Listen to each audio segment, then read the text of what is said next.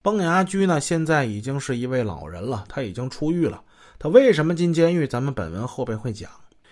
我记得二零二二年的时候，唐山烧烤打人事件啊，这事儿应该大家都知道。在这个恶性事件的视频被发到网上之后，崩牙驹作为黑道的曾经的老大，还特别录了一段视频。视频之中的崩牙驹已经老多了。崩牙驹还特别谴责了一下啊，陈某志他们啊，这种行为是不耻的，不应该对妇女这样。崩牙驹呢是二零一二年出狱，出狱之后他一直非常的低调。这些年偶尔他会参加一些商业活动，有的时候也捐款捐物做一些慈善。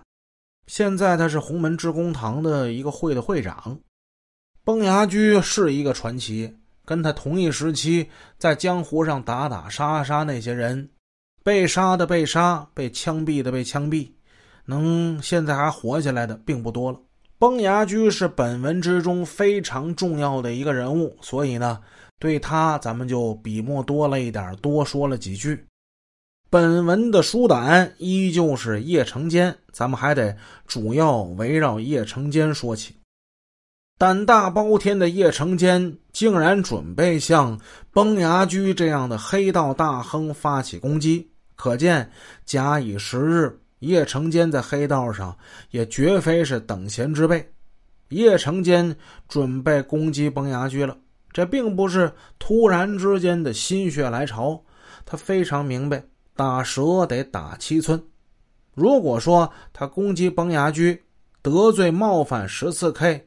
肯定要遭到追杀报复的话，他攻击小人物阿生，那也同样得有风险呢，也会被报复。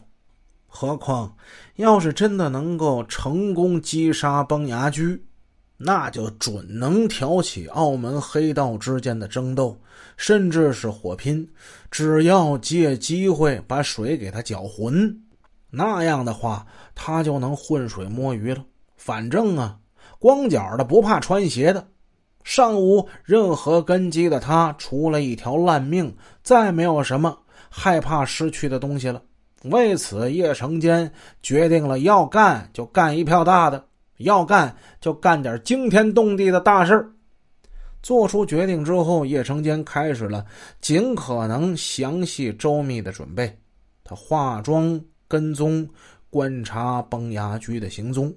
他发现崩牙驹啊，喜欢到前街附近那大富豪酒家去饮茶。